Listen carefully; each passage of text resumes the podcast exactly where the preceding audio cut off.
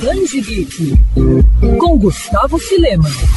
O que aconteceu com Eng e seus amigos após a derrota da Nação do Fogo? Por muito tempo, essa pergunta ficou martelando na cabeça dos fãs do desenho produzido pela Nickelodeon e agora editora intrínseca busca responder tudo isso na graphic novel Avatar, a Lenda de Aang, A Promessa. Escrito pelo vencedor do Eisner, Jane Lu Yang, em colaboração com os criadores da série original, a HQ mostra o período em que Aang tenta garantir a liberdade e a harmonia, restaurando as culturas originais de cada nação. Mas tudo fica em xeque quando uma nova tensão surge entre o Senhor do Fogo e o Rei da Terra. O quadrinho lançado lançado pela Intrínseca, além de trazer a história completa, originalmente publicada em três partes, também conta com esboços originais da capa e das artes internas. Quer ouvir essa coluna novamente?